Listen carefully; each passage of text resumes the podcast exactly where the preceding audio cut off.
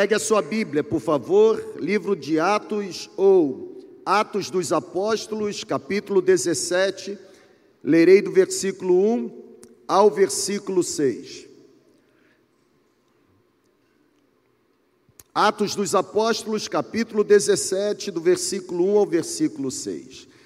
Na última sexta-feira, nós iniciamos a nossa conferência missionária, a nossa conferência de missões 2021 nossos pastores Clóvis e Érica nos lideraram nos últimos dias. E assim, como nós fomos abençoados, palavras foram liberadas sobre nós, como por exemplo, nós não somos meros assalariados de uma visão, nós somos completos proprietários, nós não fazemos o que fazemos porque recebemos alguma coisa em troca, nós fazemos o que fazemos por causa do propósito estabelecido. Nós também aprendemos que é possível ah, expandirmos o reino de Deus com uma liderança leiga, com pessoas simples como nós, pessoas comuns, gente que apesar de não ter assim um capital de conhecimento elevado no que diz respeito aos postulados teológicos, mas gente que a partir da sua profissão, da vocação que Deus entregou, pode construir pontes de relevância, a fim de que pessoas sejam conectadas ao Criador e não apenas conectadas ao Criador, mas ouçam acerca do Evangelho de Jesus e sejam completamente transformadas pelo poder da graça de Jesus. Foi tão bom nós ouvirmos aqui testemunho de uma missionária, uma missionária nossa, que estava servindo na Rússia, passou assim por tantas situações, situações terríveis, esteve várias vezes frente a frente com arma de fogo, sua vida completamente ameaçada, mas ela não esmoreceu, permaneceu firme no propósito e na vocação que recebeu, e nós vimos aqui dois frutos tem vários frutos, mas dois os nossos olhos puderam contemplar neste fim de semana. Duas irmãs nossas que foram arrancadas do cativeiro, apesar de terem sofrido o que sofreram, a graça de Jesus as alcançou, transformou a vida, curando não apenas o físico, mas as emoções e empoderando através do Espírito Santo para que elas possam fazer com outras o que elas de alguma forma receberam da parte do Senhor. Ah, pastor Clóvis e pastora Érica disseram que a conferência terminou pela manhã. Ah, eu quero pedir permissão e, e me aproveitar ainda desta celebração e tentar aprofundar ainda mais os meus pés e os seus pés nesse oceano missionário. Nós estamos tão convictos do movimento que o Espírito Santo está causando na nossa comunidade. Nós não estamos brincando, nós não estamos perdendo tempo, pelo contrário, nós estamos remindo tempo, irmão, nós estamos com tanta garra, mas com tanta garra, nós estamos com os olhos assim, ah, ah, como é que fala? Cadê o Daniel? A palavra fugiu. É, é, avermelhados, sabe? De tanta garra, nós queremos avançar e nós vamos avançar pelo poder do Espírito Santo, e é por isso que eu quero ler o texto de Atos 17, do, cap, do versículo 1 ao versículo 6, e eu vou tentar pensar com você sobre uma mensagem completamente revolucionária, uma mensagem que me alcançou, uma mensagem que alcançou você, uma mensagem que pode alcançar você.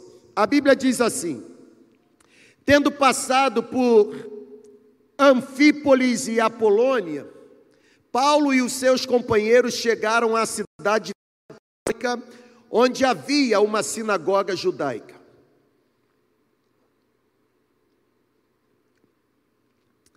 Segundo o seu costume, Paulo foi à sinagoga e por três sábados discutiu com eles com base nas Escrituras explicando e provando que o Cristo deveria sofrer e ressurgir dentre os mortos. E Paulo dizia: Este Jesus que proclamo é o Cristo. Alguns dos judeus foram persuadidos e se uniram a Paulo e Silas, bem como muitos gregos tementes a Deus e não poucas mulheres de alta posição. Porém, os judeus ficaram com inveja reuniram alguns homens perversos dentre os desocupados.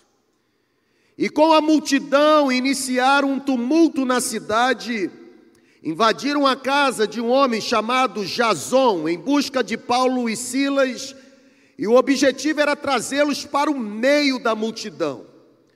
Contudo, não achando Paulo e Silas, arrastaram Jason e alguns outros irmãos para diante dos oficiais da cidade, gritando: Esses homens que têm causado alvoroço por todo o mundo, agora chegaram aqui. Paulo, Paulo está na sua segunda viagem missionária. Os estudiosos do Novo Testamento afirmam que Paulo fez três viagens missionárias e também a sua viagem a Roma. Paulo está na sua segunda viagem e o apóstolo já havia passado por várias cidades. Na verdade, Paulo já tinha percorrido várias cidades desde o seu envio em Antioquia. A Bíblia diz que lá em Antioquia, os mestres e líderes da igreja, depois de jejuarem e orarem, os, os líderes da igreja, eles impuseram as mãos sobre Paulo e Barnabé, e então os consagraram para as viagens missionárias. Paulo, nessa segunda viagem, não está acompanhado de Barnabé, Paulo está acompanhado de Silas. E o interessante é que quando a gente lê o capítulo 17, como eu fiz agora com vocês, principalmente os primeiros versículos, à primeira vista, o versículo 6 parece um elogio a Paulo.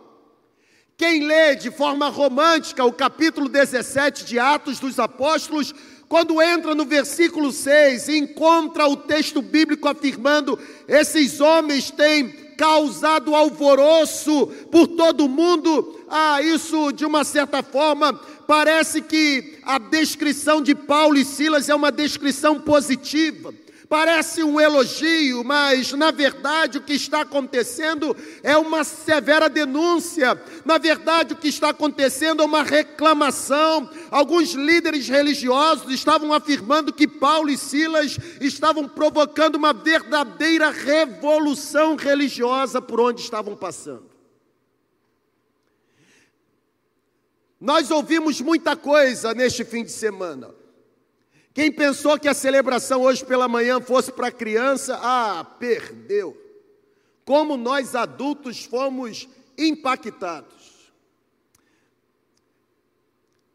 A mensagem que Paulo e Silas pregavam era uma mensagem tão transformadora que as pessoas diziam que eles estavam alvoroçando o mundo.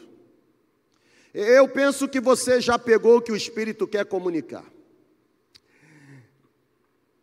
O termo utilizado na, na literatura original, o termo grego que foi traduzido aqui para nós, estão alvoroçando.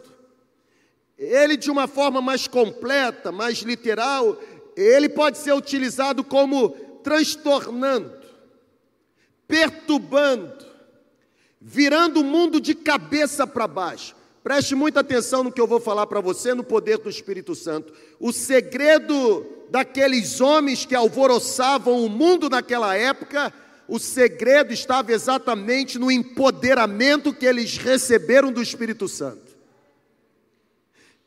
O alvoroço causado não é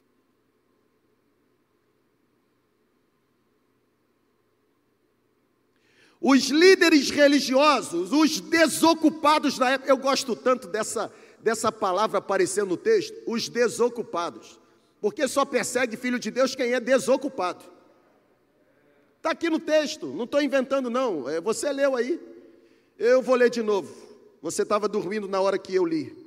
Versículo 5: Os judeus ficaram com inveja, reuniram alguns homens perversos dentre os desocupados é tudo da mesma laia: invejoso, perverso, desocupado, fofoqueiro, maledicente, maquiavélico. Eu poderia continuar construindo. A Bíblia diz que estes homens, eles acusam Paulo e Silas de estarem alvoroçando todo mundo. E o interessante é que eles dizem assim: estes que estão causando tumulto no mundo todo chegaram aqui. Irmão, me parece que nos próximos dias, por causa da conferência, o Espírito Santo vai startar, vai iniciar um movimento na cidade de Campos, em que a gente vai começar a ouvir o seguinte: tem gente causando tumulto, chegaram aqui em Campos também, mas não é um tumulto negativo. Não é um tumulto ideológico para defender uma cor ou uma bandeira política é, é, é um tumulto diferente.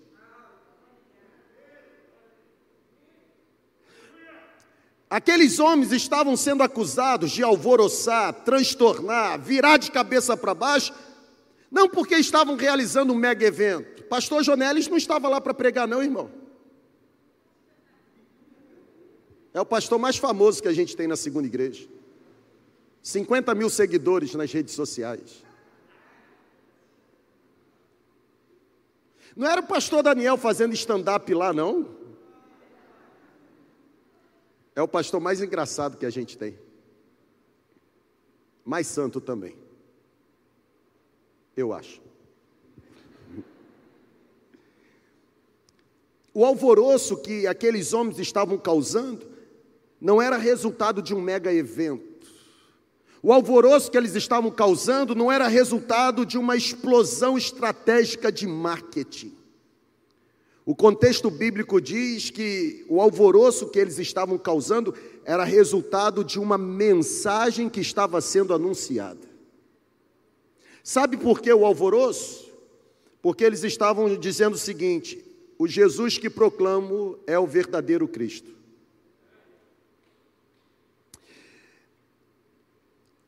Quando eu olho para esse texto, a convicção que eu tenho e trago comigo para esta celebração é que ainda hoje, em qualquer lugar que a verdadeira mensagem de Jesus Cristo é anunciada, ainda hoje existe um impacto transformador. Para onde nós estamos indo, irmão? Nós estamos indo para alvoroçar o mundo todo. Para onde nós estamos indo? Para transtornar, sabe? Para onde nós estamos indo? Para deixar as pessoas perturbadas mesmo. Para onde nós estamos indo? Nós estamos indo para virar esse mundo de cabeça para cima, porque para baixo já está. Chegou o tempo de se levantar uma comunidade que vai alvoroçar o mundo. E eu estou pedindo a Deus que comece a sair nas redes sociais. O povo que está causando alvoroço chegou aqui também. Agora a questão é: como nós causaremos um alvoroço ao ponto de produzirmos a manifestação dos sinais do reino de Deus? Primeiro lugar, nós precisaremos aprender que missões exigem reproduzir o método de Jesus. Sabe por que nós estamos falando que é o marco zero, esta conferência? Não é porque é a primeira conferência na gestão do Adonia Júnior, não. Não é porque é a primeira conferência, desde quando o pastor Clóvis e a pastora Érica foram contratados exclusivamente para o time pastoral, não. Sabe por quê? Porque nós não queremos mais alimentar a ideia de que missões é um trabalho a ser realizado por um profissional que estudou missiologia. Porque nós não queremos mais ficar enchendo a boca dizendo que temos missionários no campo porque mandamos miséria de oferta e assim nos sentimos proprietários dos missionários, quando na verdade não sabemos qual o nome, onde está, o que está realizando e quantos filhos tem. Não é padrão bíblico isso, irmão. Como também existem missionários que estão no campo e não dão satisfação. Esse texto diz que Paulo e Silas foram para a viagem missionária, lá no início, Paulo e Barnabé foram para a primeira viagem missionária depois de serem comissionados pela igreja, pelos líderes. Tem missionário que quer viver fazendo carreira solo, não vai sobreviver, principalmente na segunda igreja. E você que é membro da segunda igreja, aprenda, cuidado, você pode ser manipulado e usado por missionários. Aprenda a se proteger pela comunidade de fé que você congrega, meu irmão. O dinheiro que você envia, envie pela sua comunidade de fé. Ah, mas eu não confio. Então mude de comunidade de fé e vá para uma que você confie. O que não é aconselhável é você manter o seu contato direto, enviando dinheiro sem saber o que está acontecendo. Porque, meu irmão, aqui ó, em nome de Jesus, pegar foto e mostrar para impressionar, qualquer aplicativo ou software de Photoshop consegue fazer isso. Arrancar lágrima dos nossos olhos, basta fazer um vídeo muito emocionante.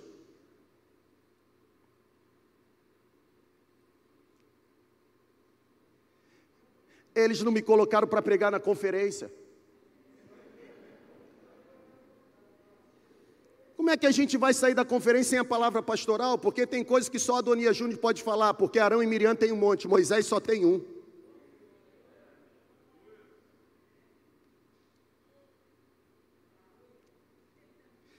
E missionário que recebe oferta da segunda igreja agora vai ter que produzir, porque você e Clovinho vão rodar o mundo onde tem missionário sustentado pela segunda igreja para ver se o dinheiro que nós estamos investindo está produzindo os efeitos necessários. Porque nós não desperdiçamos recursos, Deus não é Deus de desperdício. Porque nós vamos desperdiçar recurso. Eles não me colocaram para pregar. Mas eu sabia que o microfone ia voltar para minha mão. Eu até comecei a orar porque eu pensei que eu estava demitido. Nem oração silenciosa deixaram eu fazer.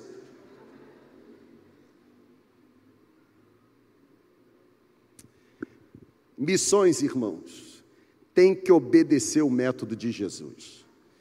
E aí eu vou começar a dizer para você o que eu entendo na Bíblia ser o método de Jesus. O método de Jesus, que é o nosso modelo perfeito, sempre se baseou em pessoas. Olha para cá, por favor. É um alinhamento. A nossa comunidade está envolvida em projetos, não em pessoas. Eu vou repetir: é tudo novo, irmão. Tenha paciência. O dinheiro que Deus está nos dando está sendo investido em projetos.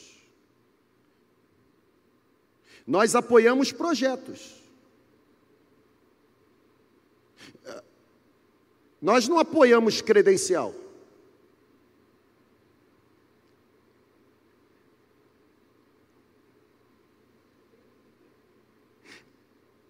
Jesus estabeleceu um modelo, um padrão. Esqueci de colocar no silencioso. Aproveita e coloca o seu também. Ó. o espírito é fantástico.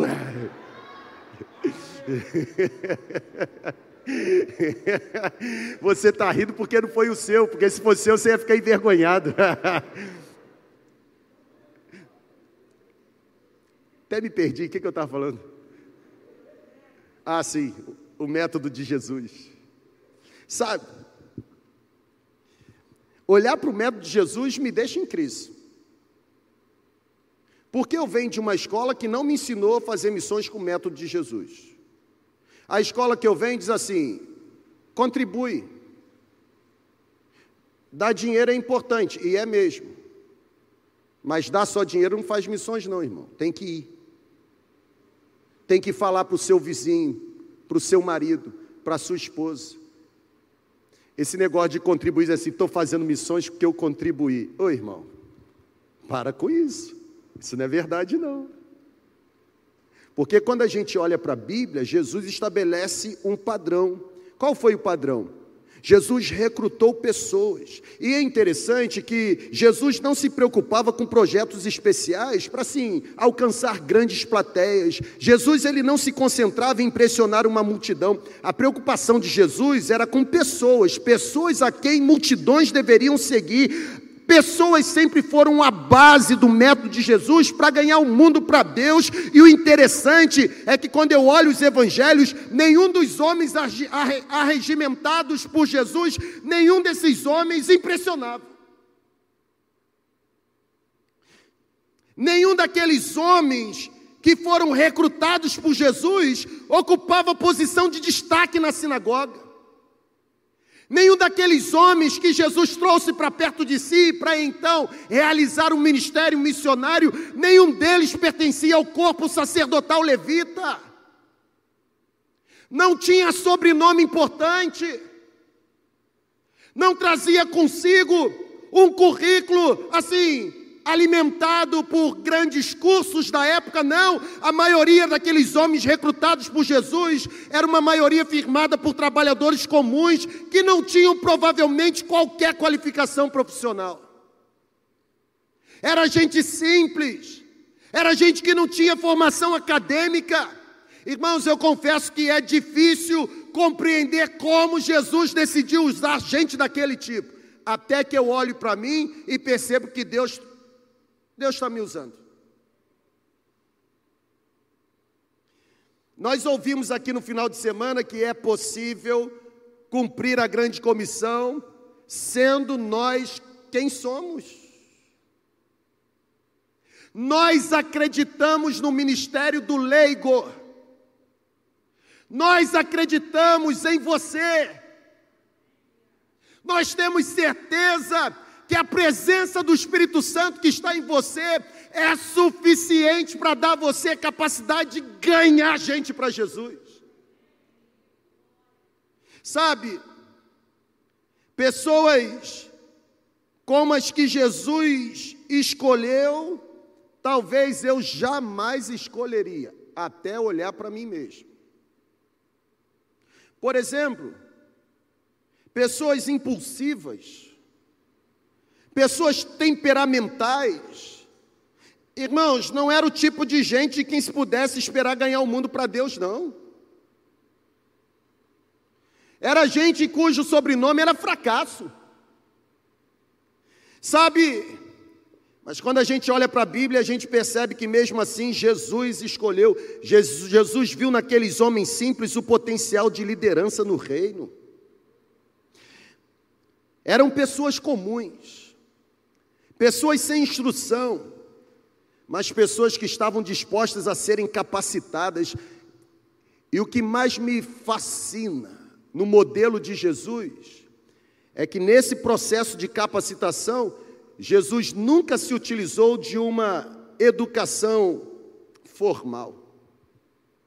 Eu vou repetir, olha para cá, por favor. Essa palavra tem que pegar você. Porque eu, ao longo dos meus anos de ministério, eu sou obrigado a conviver com as seguintes desculpas: eu ainda não estou preparado. O que é não estar preparado para você, irmão? Aí você diz para mim: não, eu ainda não fiz o seminário. Aí eu ainda, eu não fiz a pós-graduação. Ainda está faltando diploma tal para que eu possa fazer o que eu fui chamado para fazer. Irmão, quando eu olho para o modelo de Jesus, eu encontro no modelo de Jesus gente sem instrução, mas gente disposta a ser capacitada. Jesus, ele não fundou o seminário, não, irmão. Jesus não definiu o currículo escolar, não, irmão. Tudo que Jesus fez foi trazer os alunos para perto de si. Na verdade, a vida de Jesus era a própria escola. A vida de Jesus era a única disciplina a ser observada pelos seus discípulos. Sabe, irmãos, os seguidores de Jesus que mais à frente levariam a missão de impactar o mundo, revolucionar o mundo, virar o mundo de cabeça para cima. Esses seguidores de Jesus eram pessoas formatadas não a partir de dogmas, não a partir de leis, não a partir de regras humanas, mas impactadas pelo exemplo de vida do seu mestre. É óbvio que eu não estou fazendo apologia a você não estudar. O que eu estou dizendo para você é que a gente faz o que a gente faz, não por causa do cabidal intelectual ou poder intelectivo que possuímos, fazemos o que fazemos porque, apesar do que temos, é o poder do Espírito que opera em nós. Sabe como eu estou me esforçando, junto com os pastores da segunda igreja, para levantar esse exército do restaurante e colocar esse exército na linha de frente da batalha? Porque se tem um restaurante bom que oferece uma comida boa, é a segunda igreja batista. Eu vou repetir. Se tem um restaurante bom que dá comida boa, É a segunda igreja, mas o objetivo nosso não é ficar alimentando gente sentado no refeitório. O objetivo nosso é dar alimento para que você, agora alimentado, vá para a linha de frente da batalha, guerrear em favor do reino de Deus. Você pode ser usado por Ele. Nós acreditamos nisso. Você pode liderar uma célula, nós acreditamos nisso. Ah, mas dá trabalho. Sim, com certeza. Na verdade, a Bíblia diz que quem não trabalha não come. Quer comer no reino, irmão? Trabalhe pelo reino. O problema é que as pessoas querem o resultado, mas não querem se submeter ao processo. Tem dinheiro fácil, não, irmão. Não tem resultado fácil, não. Tem que ter rastro de sangue. Como é que você quer dizer para mim que você ama Jesus se você não tem uma cartilha de renúncia feita por você em prol do seu amor por Jesus? Você nunca renunciou nada. Eles não me deixaram pregar na conferência.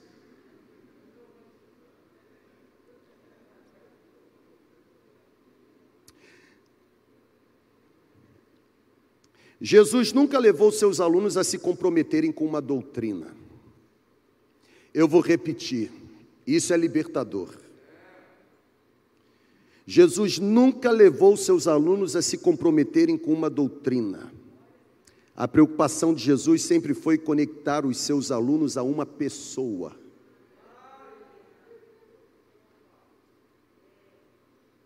Doutrina estabelecida sem a presença da pessoa não serve.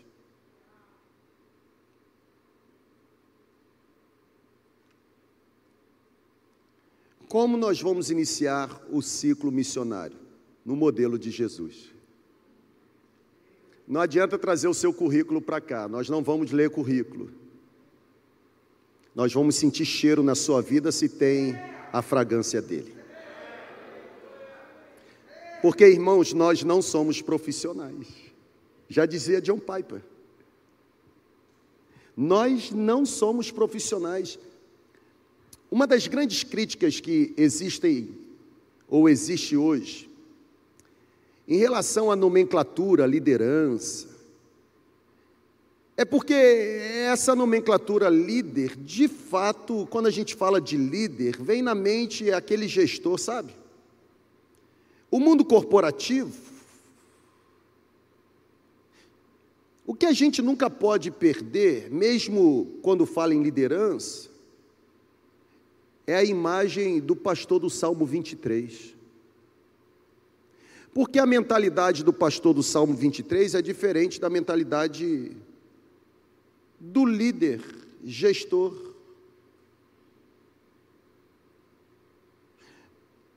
O pastor do Salmo 23 é um pastor que se doa, que se preocupa, que serve, que protege, que recompensa, que honra. Preparas uma mesa perante mim na presença dos meus inimigos. Como nós vamos iniciar o ciclo? Nós vamos iniciar no padrão de Jesus.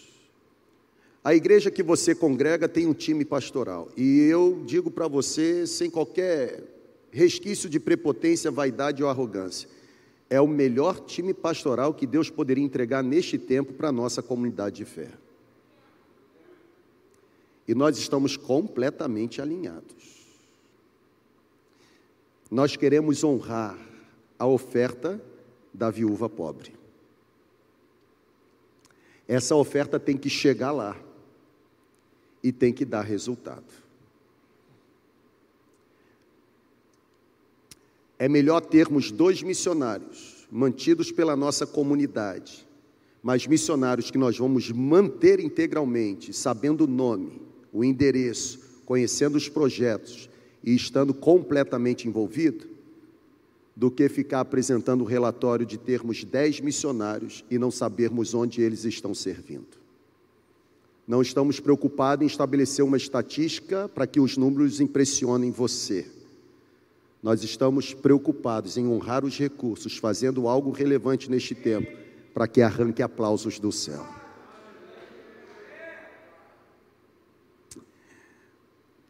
Nós podemos alvoroçar esse mundo, mas tem que ser no método de Jesus. Segundo lugar, eu fiquei pensando nesse ponto hoje pela manhã, enquanto a pastora Érica aqui ministrava. Nós vamos causar um grande alvoroço a partir do momento que entendermos que exemplos valem mais do que explicações. Sabe por quê? Porque as multidões nunca poderão conhecer o Evangelho a não ser que elas contem com um testemunho vivo. Dar apenas explicações, irmãos, não é suficiente. Falar bonito acerca dele não é suficiente. As populações do mundo que estão sem rumo, elas precisam de uma demonstração em que devem acreditar. O povo está atrás de uma voz legítima. E o povo só ouvirá a voz legítima se essa voz legítima vier da igreja de Jesus. Nós precisamos contar com pessoas que se levantarão destemidas neste tempo e causarão um grande alvoroço dizendo para outras pessoas o seguinte: pode me seguir, que eu conheço o caminho.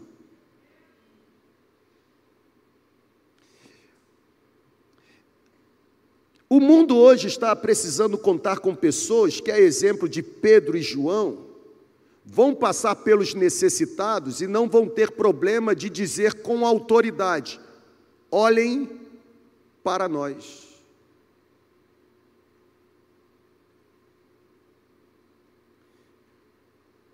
O povo está enojado das nossas explicações. Porque o povo já percebeu que a maioria das explicações que damos é esvaziada de prática. É por isso que nós estamos no saldo negativo. Igreja com credibilidade, pouquíssimas. Pouquíssimas. O alvoroço que o Espírito Santo está nos, assim, inflamando, não é um alvoroço que tem que acontecer por causa de um escândalo. Toda semana a gente amanhece com mais um escândalo. Não é o escândalo que tem que causar o alvoroço. O que tem que causar o alvoroço é a manifestação de uma igreja relevante. E igreja relevante ela já aprendeu que exemplo vale mais do que explicação. Irmãos, o mundo está procurando desesperadamente por alguém a quem possa seguir.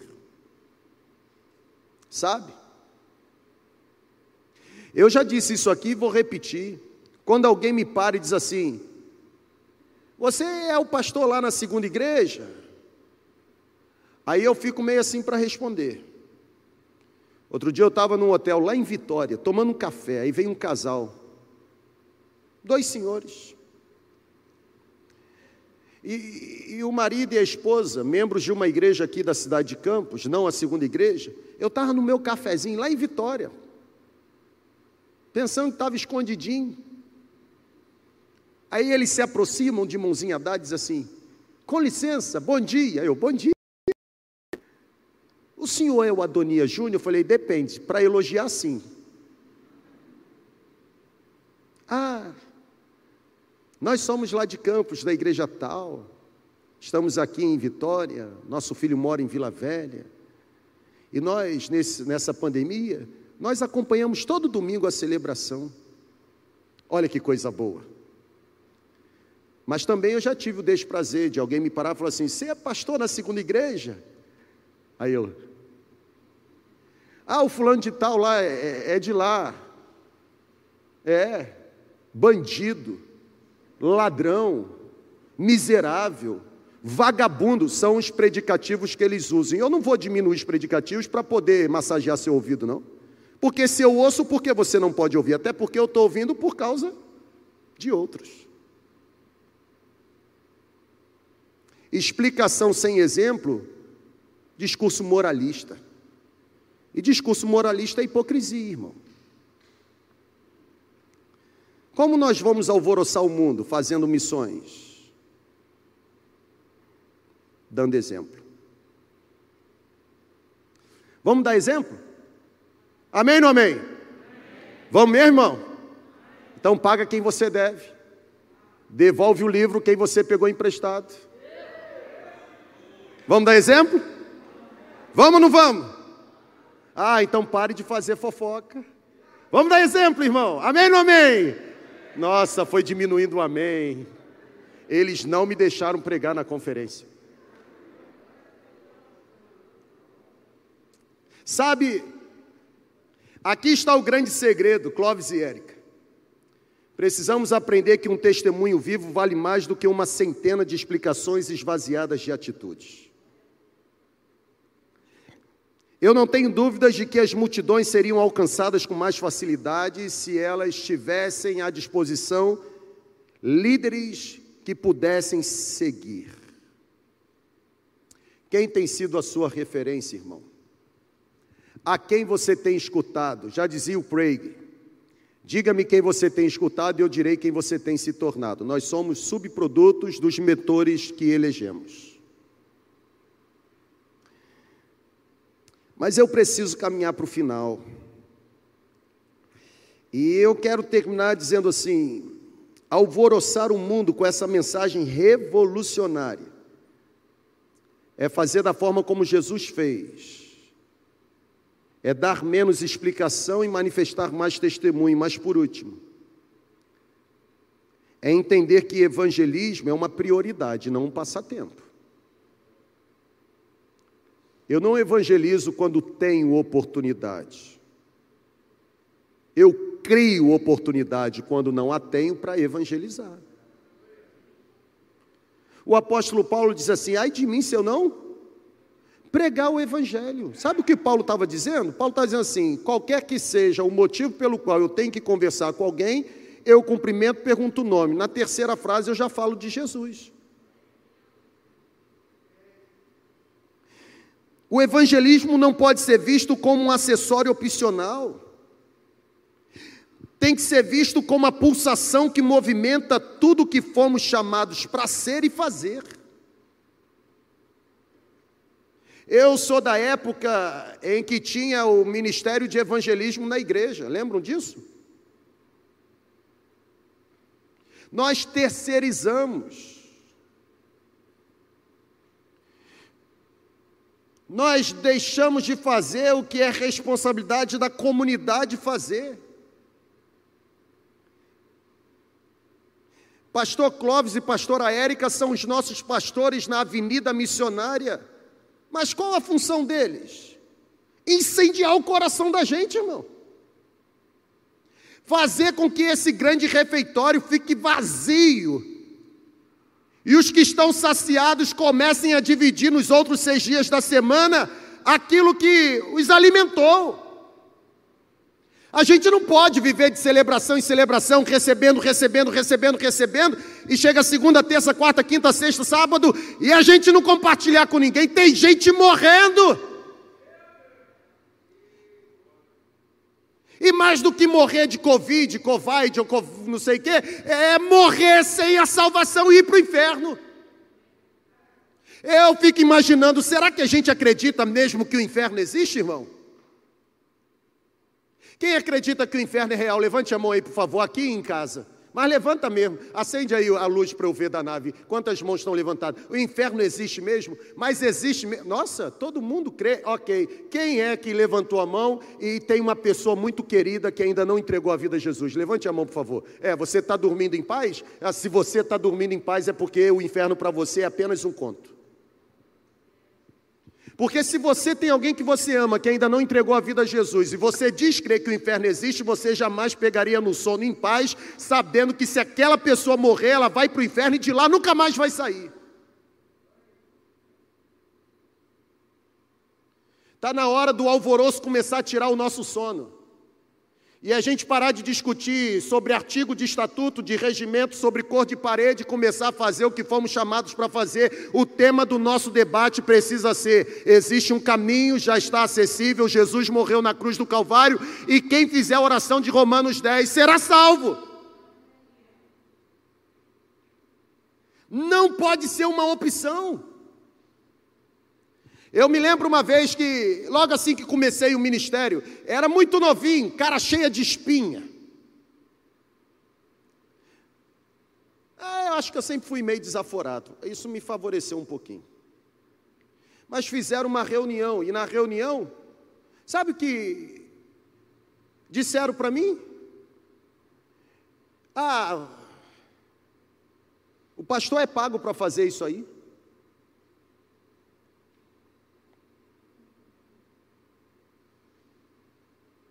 Tem gente com essa mentalidade. Talvez seja por isso que quando tem gente endemoniada, você chama os pastores, porque talvez na sua cabeça o pastor é pago para expulsar demônio. Quando você deveria ter certeza que o Espírito Santo que habita nos pastores também habita em você, e o poder do Espírito Santo que está nos pastores também está em você, e se está em você, você não precisa do pastor para fazer o que você recebeu autoridade no Espírito para fazer. Eles não deixaram eu pregar na conferência. Eu acho que na próxima conferência eu serei o primeiro, Emildo. Oi, irmão, não é que eles não deixaram, não, foi um combinado. Fique em paz, está tudo em paz. Eles vão continuar como os pastores de missões na igreja.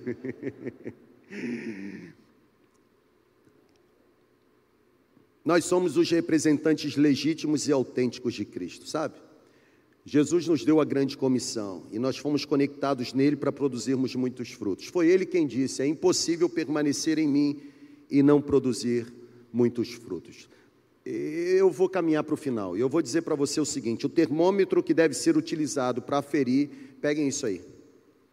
O termômetro que deve ser utilizado para aferir o nosso sucesso não será a quantidade de novos membros conectados à nossa comunidade, muito menos o número de pessoas assentadas dentro do nosso auditório.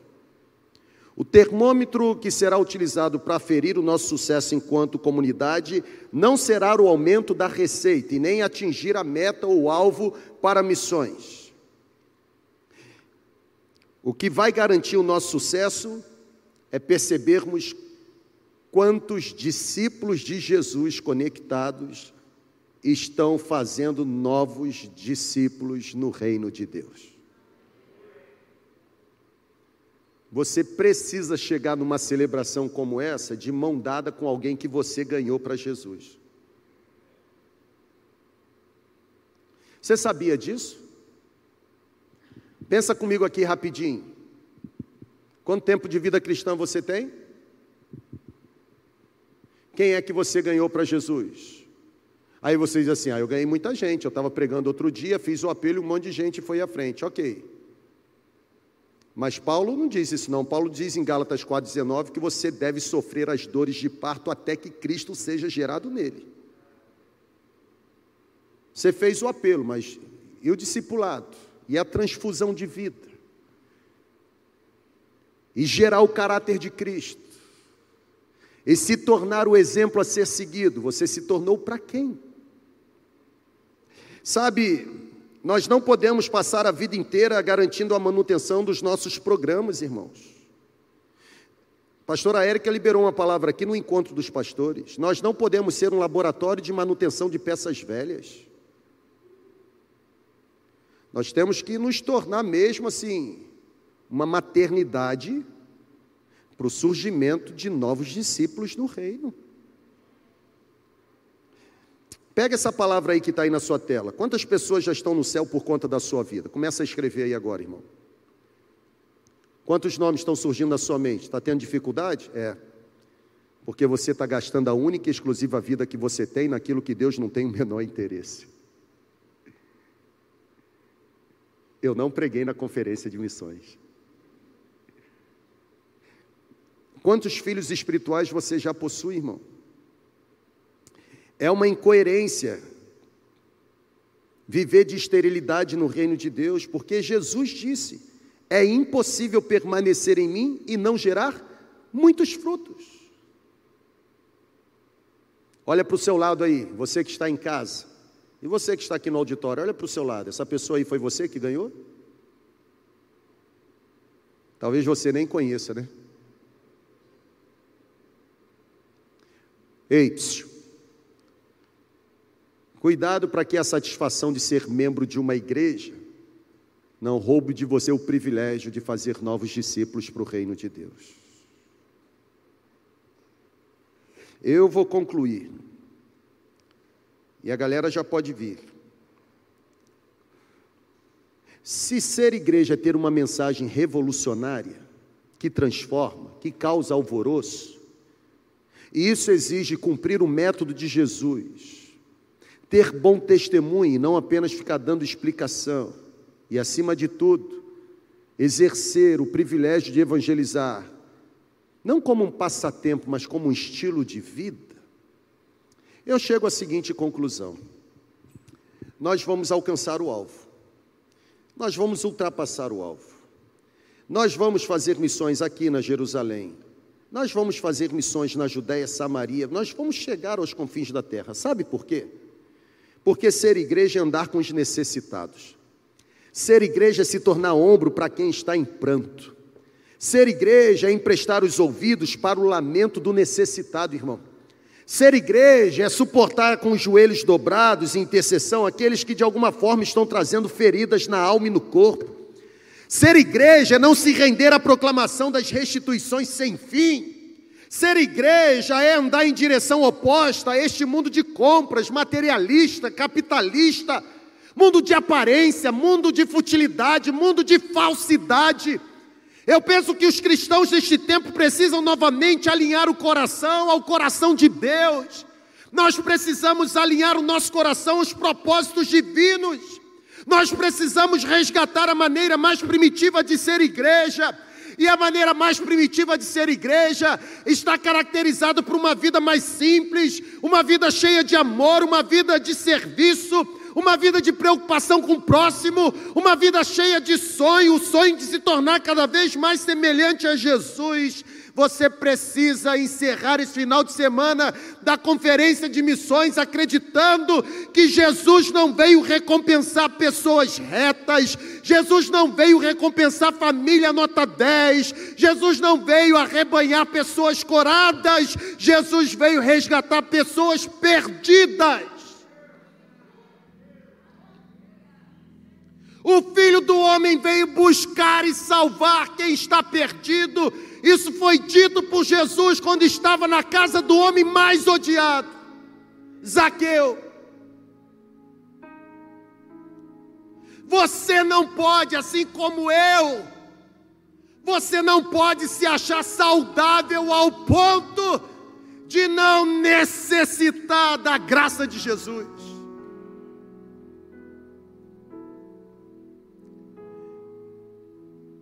Eu estou lutando. Eu estou sangrando para não permitir que nos percamos em nós mesmos. É uma palavra pastoral para a segunda igreja. Eu estou gemendo para que nós não nos tornemos um fim em nós mesmos. Isso aqui não pode ser a finalidade última da nossa vida cristã, irmão. Será que tornar-se-á necessário tirar o conforto e colocar o desconforto para que sejamos despertados a fazermos o que devemos fazer? Você não pode se sentir tão acomodado aqui dentro, ao ponto de não usar dons, talentos e habilidades para cumprir a grande comissão e gerar filhos na fé. Você está perdendo oportunidade, você vai entrar no céu sozinho.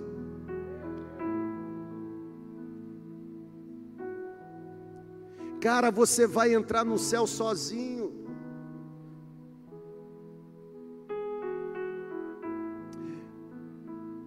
A última frase que eu vou colocar aí na sua tela diz o seguinte: Uma igreja que passa por cima de pessoas para implantar o seu reino jamais poderá estar sob a liderança daquele que temporariamente abriu mão do seu reinado para resgatar pessoas.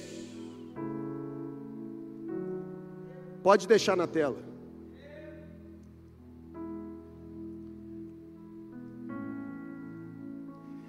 Uma igreja que passa por cima de gente para implantar um reino, jamais estará debaixo do reinado daquele que abriu mão temporariamente para resgatar pessoas.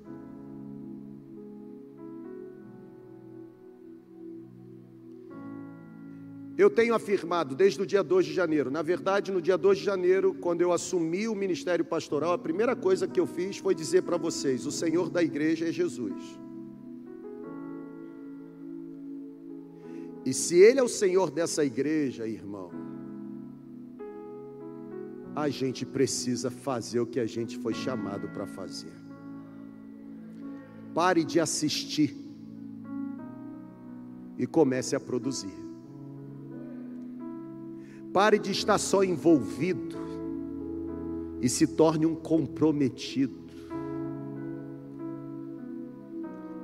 Lembram-se da ilustração do porco e da galinha? Lembram-se? O porco e a galinha, vamos fazer uma sociedade, vamos abrir o quê? Ah, um restaurante. O porco pergunta para a galinha: Você vai dar o quê? Ela diz: Ah, eu dou os ovos. E aí o porco diz: E eu? A galinha diz: Você dá o bacon. O porco disse: Eu estou fora. E a galinha disse: Por quê? Ele disse: Porque nessa sociedade você vai estar apenas envolvida e eu vou estar comprometido. Que você, para dar os ovos, você não precisa morrer, mas eu, para dar o bacon, eu vou ter que ser sacrificado. Você não pode estar na segunda igreja apenas envolvido em produzir ovos. Nós queremos o bacon, irmão. Tem que sangrar. Tem que sangrar, irmão. Você está muito limpinho. Você tem que sujar roupa. Ninguém tira peixe do mar, irmão. Sabe? Limpinho não. Tem que suar. A Bíblia diz em Mateus 13 que o semeador saiu para semear. Ninguém fica semeando sentado no sofá com ar-condicionado, não. Tem que ir para debaixo do sol, irmão.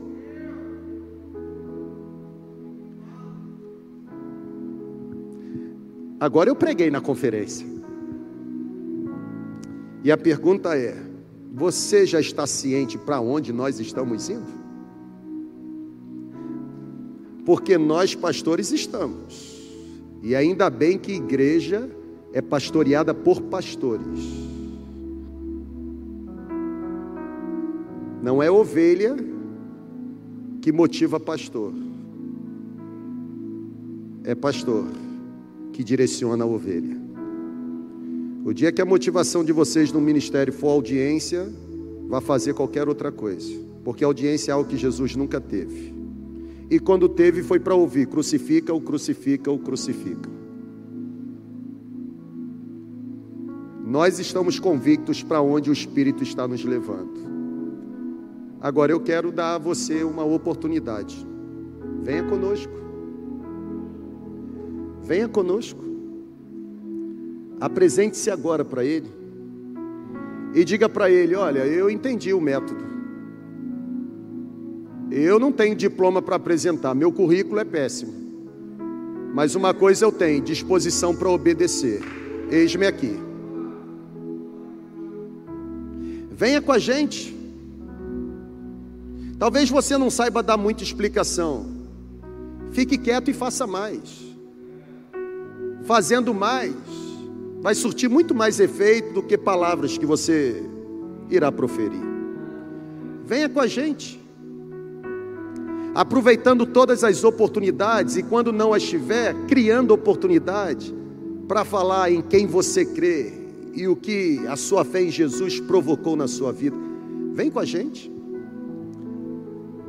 Nós pastores estamos nessa, sim ou não? Por isso que eles estão sendo os primeiros a ficarem em pé aqui. Estão vendo eles ficando em pé? É. Porque todos eles estão alinhados. Nós sabemos para onde estamos indo. Está vendo que eles vieram aqui para frente e viraram-se para vocês assim, olhando para vocês? Foi tudo combinado. Isso. Vocês nem perceberam o pastor Clóvis saindo do lugar dele e ficando aqui do lado da pastora Érica. Vocês nem perceberam isso.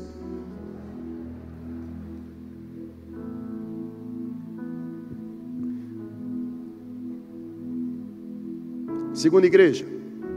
Pode olhar para lá. Olha aqui, ó. Nós sabemos para onde estamos indo. Quer vir conosco? Siga o exemplo. Eles ficaram em pé. Você quer vir conosco?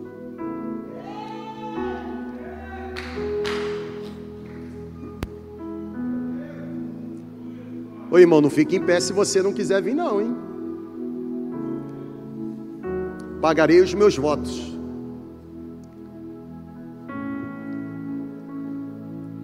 Aqueles que estão alvoroçando o mundo chegaram até aqui. Eu quero orar por você agora. Porque Deus vai entregar nas suas mãos filhos espirituais. Vai. Você que não sabe falar direito, não se sinta diminuído. A sua vida vai falar muito. Eu quero orar por você agora. Eu tenho certeza que nesse exato momento, na igreja online, tem muita gente também ficando em pé. Na verdade, o auditório aqui está lotado, dentro da possibilidade, óbvio. Mas hoje nós temos uma segunda igreja muito maior online do que presencial. Nós somos milhares de pessoas se nós nos comprometermos em fazermos missões no padrão de Jesus, dando mais testemunho do que explicação e transformando o evangelismo como estilo de vida e não como um passatempo, vai ter alvoroço nessa cidade, irmão. Vai ter alvoroço. Vai ter alvoroço, sabe? Eu quero orar por você. Talvez você tenha entrado aqui sem ter tido o privilégio de gerar alguém no reino. Você, quando leu aquela frase, você se assustou. Quem já está no céu por, sua, por conta da sua vida e você disse ninguém? É, Deus vai curar a sua esterilidade espiritual agora. Eu quero orar por você, porque há uma promessa. É, é quem estiver conectado na videira vai produzir muitos frutos. Deus vai ativar em você agora, eu tenho certeza disso. Você deseja participar dessa grande obra? Apresente suas mãos aí. Apresente as suas mãos. E diga para o Senhor: encha as minhas mãos. Pode dizer, irmão. Eu, eu quero ouvir você dizendo: encha as minhas mãos. Encha as minhas mãos. Dê-me capacidade de criar oportunidades. Tira a minha timidez. Transforme em ousadia Tira esse espírito introvertido, me dá intrepidez. Tira o medo, me dá coragem. Tira-me do anonimato e me faça ser conhecido como discípulo do Senhor. Dá-me filhos, Senhor. Dá-me filhos. Faça a oração, dá-me filhos. Dá-me filhos, senão eu vou morrer. Dá-me filhos. Eu quero gerar filhos no teu reino, eu não quero entrar no céu sozinho. Me deu o privilégio de começar ganhando quem está dentro da minha casa. Me deu o privilégio. Eu não quero ir para Tarsis, eu quero chegar em Nínive. Me faça cumprir o chamado. Irmão, a gente não tem noção do que está acontecendo agora. Nós vamos cantar aqui uma canção. Mas você não vai se desconectar, não, irmão. A busca é individual. Começa a pedir. Começa a pedir. O que fez com que aqueles homens alvoroçassem o mundo foi o empoderamento recebido pelo Espírito Santo. Deus vai empoderar você agora com o Espírito Santo.